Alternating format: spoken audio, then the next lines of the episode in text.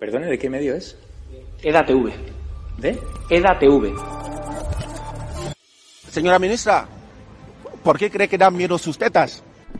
Señora Pastor, una pregunta. ¿Por qué ocultan los contratos de Neutral y Facebook? Va a cumplir usted su promesa de abandonar el Congreso en 18 meses, aunque ya han pasado varios años desde que hizo esas declaraciones para regresar a la República Catalana. ¿Condena la violencia de los independentistas hacia la policía? Ustedes también llevan condenados a sus actos independentistas. ¿Por qué ese doble trato? Va a pedir perdón a las víctimas de las FARC, organización terrorista a la cual usted asesoró. Contestarte es una falta de respeto a tus compañeros y compañeras aquí sentados que son periodistas de verdad. ¿Usted cree que el comunismo es bueno para la humanidad? Sí, claro, cómo no. Ninguna duda. ¿Y su país cómo está por culpa del comunismo? Bueno, hasta luego, muchas gracias. ¿De qué medio es usted? De EDATV. Nosotros no vamos a contestar a la extrema derecha, gracias. Ah, no. Ni cobrando un sueldo que pagamos todos los españoles y un medio No vamos a acreditado. contestar a la extrema derecha. La pregunta es ¿qué hace usted aquí? Si va a abandonar el Congreso, como ha ocurrido con Alberto Rodríguez, en caso de que sea condenado. Usted tiene todo el derecho a hacer las preguntas y yo tengo todo el derecho a no contestárselas. ¿Por qué no puede responder? Al final los españoles le pagamos sus sueldos. ¿Cuánto dinero de la narcodictadura chavista habría, com- habría cobrado usted, señor Zapatero? ¿Se puede ser comunista con su ideología teniendo un ático en retiro y una casa en Cercedilla? Y si usted puede decir, ¿no? Eh, aquí en esta rueda de prensa, lo digo por eso de la hemeroteca, que no va a dejar a Íñigo Errejón tirado en su partido político Más Madrid y que no va a acompañar en las próximas elecciones cuando sea a, a Yolanda Díaz. Quería preguntar por qué prefiere usted bailar bachata y perrear en la cadena SER a contestar a medios acreditados en el Congreso como EDATV a los que insulta. Pero preferiría que le preguntase tal vez la invitada que llevó a su programa y que dijo que había que matar a Vox o tal vez el diario Gara. ¿Sabe qué pasa, Javier Negre? Mm. Es que yo aquí aguanto a 52 diputados de Vox cada día. Aguantaron 53, pues ¿Por me, qué? da, me da un palo terrible. Sí, ¿sabe usted a qué voto? ¿Condena usted la violación a una simpatizante de Vox en Reus? Condeno el fascismo, el fascismo que se ejerce desde los medios de comunicación. He visto esta mañana el vídeo en Twitter que le decía a usted, me parece que era a la puerta de un centro de salud, que le contestaba. No sé, Pues yo no era. son mis palabras para usted. O sea, que es una puta mierda mi medio. Eso, eso es lo que usted piensa. ¿Esto lo ha dicho usted? No, eso decía.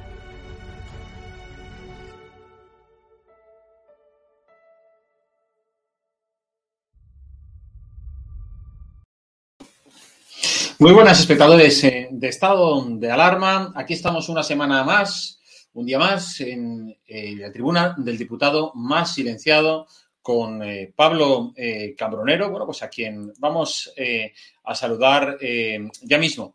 ¿Qué tal, Pablo? ¿Cómo estamos? Hola, muy buenas, Jorge. Muy bien, aquí estamos, dándole caña. ¿Qué tal ha sido la, la semana? Bueno, pues la Bueno, semana como Sánchez todas- desaparecido todavía, ¿no? Mm, La semana, como todas, ha sido intensa. Eso que no ha habido actividad parlamentaria como tal, porque no ha habido pleno, pero sí que ha sido muy intensa en cuanto a registros, eh, respuestas, preguntas. eh, entonces, bueno, una semana bastante prolífica, bastante prolífica y bastante polémica también, la verdad. Sí, porque después de lo que pasó la semana pasada con el eh, batetazo, ¿eh? De, eh, de, bueno, pues con, la eh, actitud poco democrática de no solo este gobierno, sino de la presidenta del Congreso, que a fin de cuentas, bueno, es del mismo partido que el presidente del gobierno, y resulta que, bueno, que esta semana, ¿cuál era el ambiente que había en el Congreso en torno a este tema? ¿Tenemos alguna novedad? Pues fíjate, hay una cuestión que parece que pasó desapercibida para muchísima gente, por no decir para todo el mundo, y que yo eh, presencié porque al inicio del debate de la convalidación del Real Decreto de la reforma laboral se produjo un saludo y un aplauso a dos personas que estaban en los palcos de público.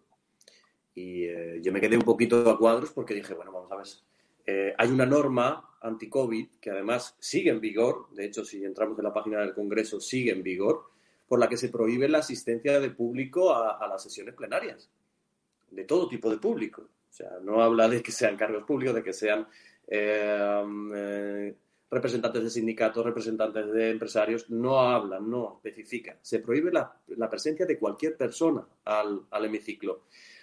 Y allí estaban los secretarios generales de comisiones obreras y UGT. Ante lo cual, pues yo inmediatamente eh, redacté un escrito a la mesa eh, preguntando qué hacían allí, quién lo había autorizado y cuáles eran los motivos de la autorización de la presencia cuando estaba prohibido por normas COVID eh, la presencia allí. Y así ha levantado bastante polvareda y sé que la mesa se va a reunir y va a tener ese escrito encima, encima de la mesa, valga la redundancia. Entonces, pues vamos a ver qué sucede con eso, porque también hay responsabilidad en el incumplimiento de las normas por parte de ciertas personas. Aquí porque sea secretario general de un sindicato o eh, cualquier otro tipo de cargo, ya no entramos en que sean del sindicato, que, también es curioso porque resulta que, que curiosamente pues eh, defendían lo mismo que defendía el gobierno, para variar. Y eh, evidentemente pues su presencia allí es ya no inmoral, es ilegal por una norma interna COVID que tiene el Congreso y que sigue en vigor. Si entramos en la página del Congreso, como te he dicho, la podemos ver. Y ese es el dato más curioso que se me ha dado con respecto a la polémica que está, que está todavía activa de la votación de este Real Decreto Legislativo. Real Decreto Ley, perdón. Eh, luego, más allá de esto, que la semana que viene seguramente tendremos que hablar de ello porque la mesa me habrá contestado, pues eh, yo registré Hoy, concretamente, he registrado una iniciativa mm, bastante llamativa, más que nada por el escándalo que se ha montado a raíz de las investigaciones de la Guardia Civil, en la que hablan abiertamente de conversaciones insidiosas e inmorales entre ETA y eh, instituciones penitenciarias de interior.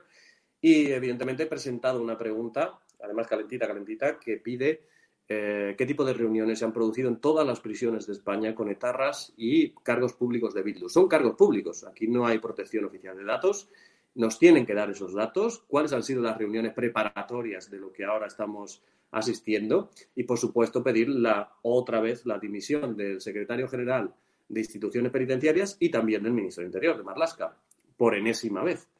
Evidentemente, esto es un escándalo mayúsculo Estamos hablando de negociaciones eh, contra eje, es que son en contra de la ley, de beneficios penitenciarios concedidos a miembros de ETA, además con, un tipo de conversación como de ¿qué quieres para hoy, para comer hoy? esa es la actitud.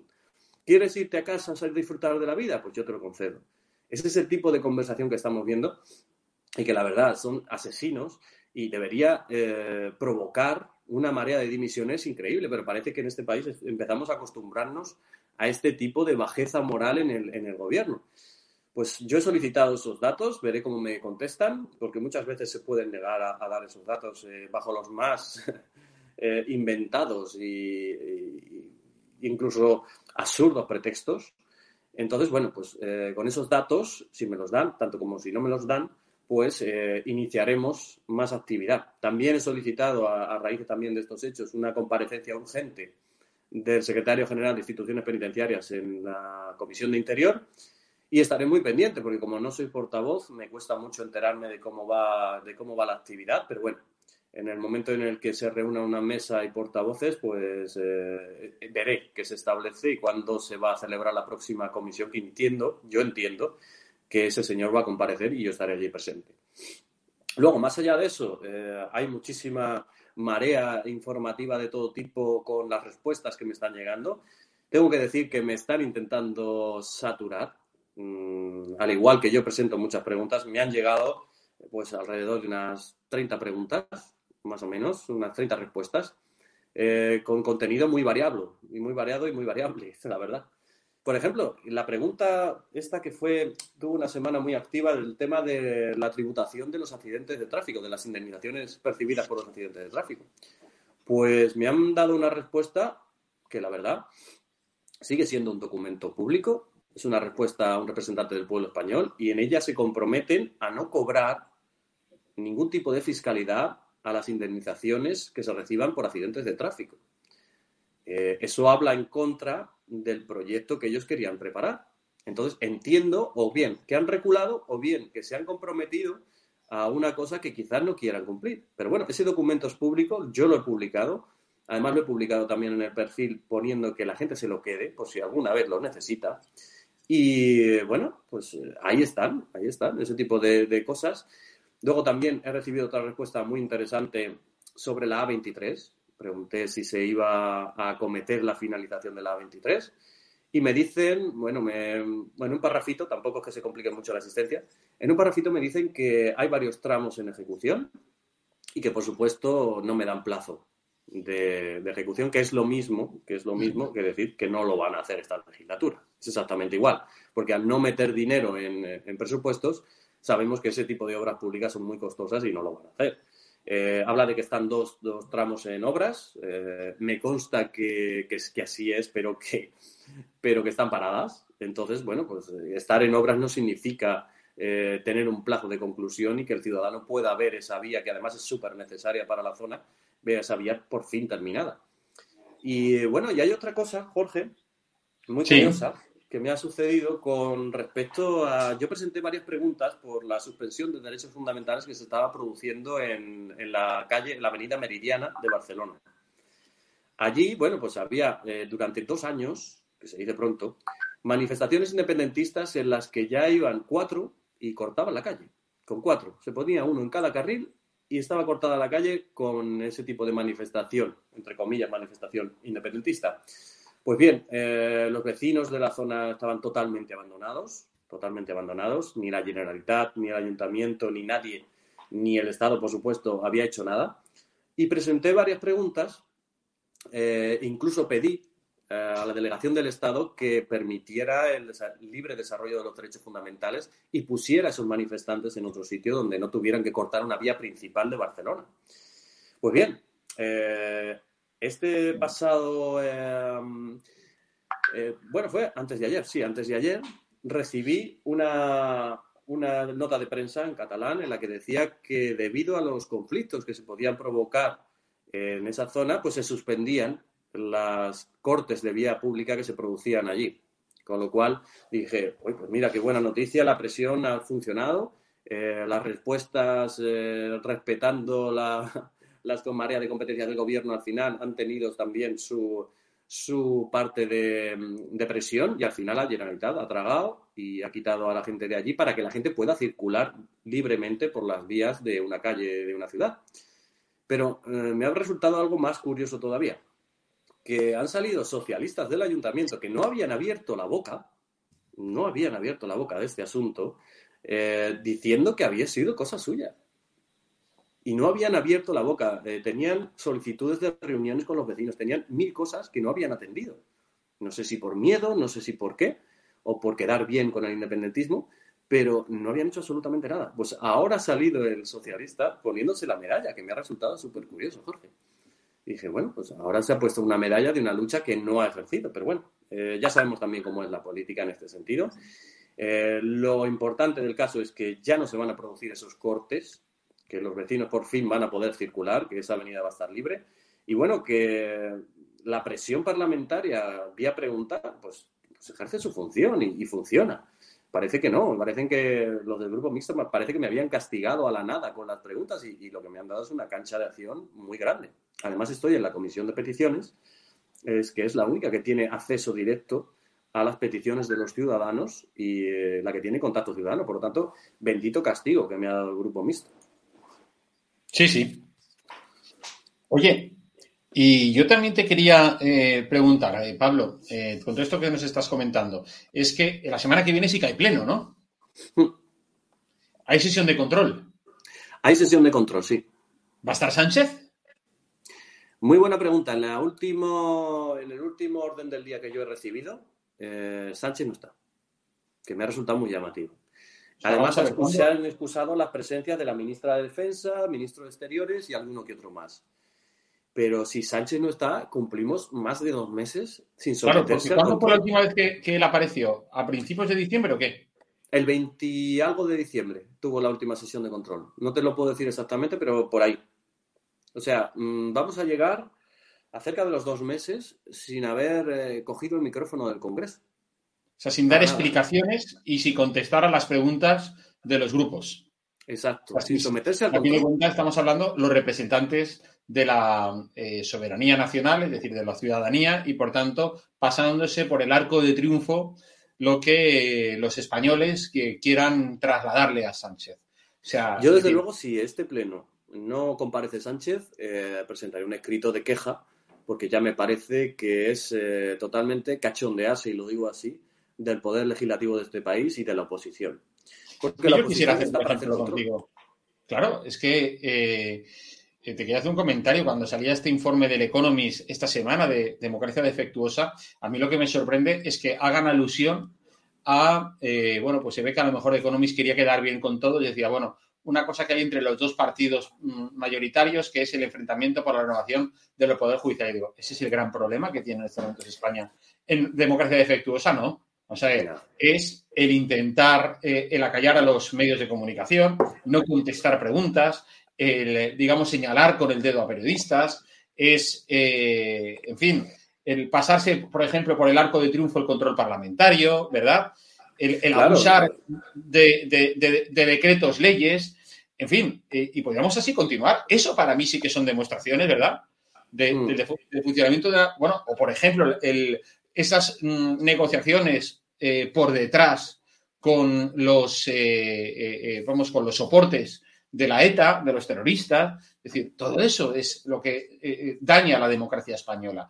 A ver, lo otro a mí, personalmente, o sea, yo creo que la, la, ciudadanía pues no, no, le llega. por ejemplo, la... la legalidad de los estados de alarma, eso sí que son señales de democracia defectuosa. Pero lo otro a mí me deja un poco a cuadro. No, claro, es que los estándares de, que se pueden medir para la calidad democrática de un Estado es que los has expuesto perfectamente. Vamos a ver. tenemos un gobierno que ha, legalizado, bueno, que ha legislado vía Real Decreto Ley, que es eh, por extrema y urgente necesidad, es decir, es, la única capacidad legislativa que tiene el gobierno, que ha gobernado así durante dos años. Exacto. O sea, solo con eso. Eh, coartando así la capacidad legislativa que puede tener la Cámara con sus representantes del pueblo que estamos allí sentados y que hacemos nuestro trabajo. Bien. Después, tenemos, eh, evidentemente, si tú tienes un Consejo de Transparencia que ha dictado 42 resoluciones diciendo que el gobierno no ha escuchado ni ha contestado a ninguna de sus eh, indicaciones, eso también afecta a la calidad democrática de un Estado. Luego tienes otro gobierno que intenta constantemente, constantemente censurar a, medios de comunicación debidamente acreditados. Eso también afecta a la calidad democrática. Poco menos que The Economist puede llamar eh, tranquilamente a esto tentativa de República Bolivariana. Así de claro. Porque es una tentativa de, coartación de los derechos también parlamentarios que nosotros tenemos, por ejemplo. Eh, yo no puedo someter a, una pregunta parlamentaria que me manda la gente, por ejemplo, en el canal que tenemos, no puedo someter al presidente del gobierno a una, a una pregunta, porque no aparece y porque, y porque no tiene intención de aparecer. Y además, tampoco eh, comparece lo que tiene que comparecer el resto de ministros, porque estamos hablando de que hay eh, más de 20 más de 20 comisiones que no celebran comparecencia de sus ministros desde hace más de tres meses. Es absolutamente vergonzoso. La última, la de Calviño, lo del otro día. Pero es que hay solicitudes de comparecencias desde, eh, creo que desde agosto, sin, haberse resuelto. Es decir, eh, no puede ser que la Cámara Legislativa eh, no pueda hacer nada ante la inactividad, además intencionada, de los miembros del Gobierno. El Gobierno está para someterse, como en primer lugar y sobre todo principalmente para someterse al Poder Legislativo. Es donde están los representantes legítimos del pueblo, o sea, donde estamos nosotros. Y no ningunearnos constantemente, gobernar a base de real decretos, censurar a la prensa y seguir con esa deriva eh, dictatorial en la que además eh, nos quieren imponer también medidas como eh, subidas masivas de impuestos, que, he escuchado también a lo largo del día de hoy, subidas masivas de impuestos sin que nosotros podamos siquiera, siquiera aportar nada, siquiera censurar, porque a lo mejor hay partidos que censurarían ese tipo de medidas si entraran de una forma lógica y normal en el Congreso de los Diputados y no vía Real Decreto Ley. Además, con mil trampas entre medias para intentar eh, reconducir el voto. Evidentemente, eh, yo, mm, democracia defectuosa, no lo llamaría ahora mismo. Yo me iría un poquito más allá. Porque con todos los estándares, con todo lo que estamos presenciando, esto es una tentativa de República Bolivariana. Es así. Otra cosa es que lo consigan, pero que lo están intentando por todos los medios.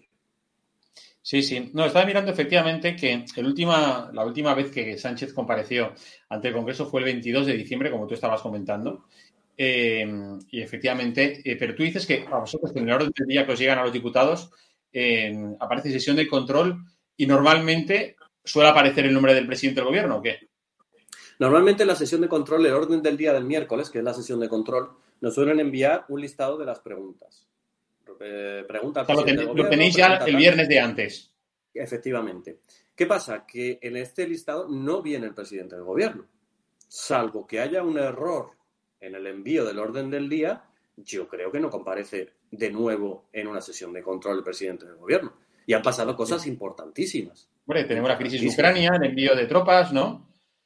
Por ejemplo, tenemos la crisis de Ucrania, pero tenemos muchísimas crisis en- en- dentro del Estado.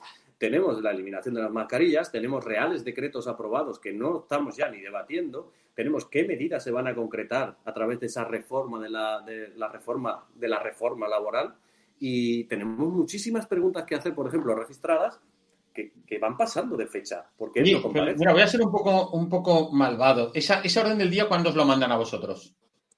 La, eh, la orden del día nos suelen enviar eh, normalmente, normalmente alrededor de viernes por la mañana. Ya O sea, la hoy, tú lo has recibido hoy, este viernes. Sí. Y el, eh, incluso tenemos del miércoles anterior, si hay reunión de la mesa o si Claro. hay junta de portavoces, también la recibimos. Vamos a ver, no, yo te lo digo porque esto, esto eh, eh, tiene mucha relación, a mi, a mi juicio, con las elecciones de Castilla y León. En, en- cuando fueron las elecciones en Madrid, Sánchez también tardó, mm, se saltó una, una semana, eh, justo cuando habían pasado las elecciones madrileñas, para, bueno, pues evitarse eh, la, digamos, la risa colectiva desde la oposición por el fatídico resultado conseguido, el desastroso resultado conseguido por eh, Ángel Gabilondo en, en- en- en Madrid. Sin embargo, cuando fueron las elecciones catalanas, vamos, no, no- no le faltó, eh, digamos, ni un minuto para sí que está el miércoles siguiente para restregárselo, pasárselo por la cara al líder de la oposición, a Pablo Casado. Entonces, a mí esto me huele a que, a que desde Moncloa están barajando que va a haber derrota y, por tanto, hay que evitar la exposición pública del presidente. ¿eh? Es muy probable, Jorge. Además, lo has hilado perfectamente porque eh, ya tocaba. De hecho, no se está hablando ahora mismo, es muy pronto quizá, pero no se está hablando de la incomparecencia de Sánchez en la sesión de control, lo cual me parece bastante llamativo. Bueno, claro, es que Eh, está la corte mediática de Sánchez, bueno, pues Ah, están bueno. tocando el violín, ¿eh? A su a través de una Pues, auténtica. pues yo creo que puede ir por ahí, ¿eh?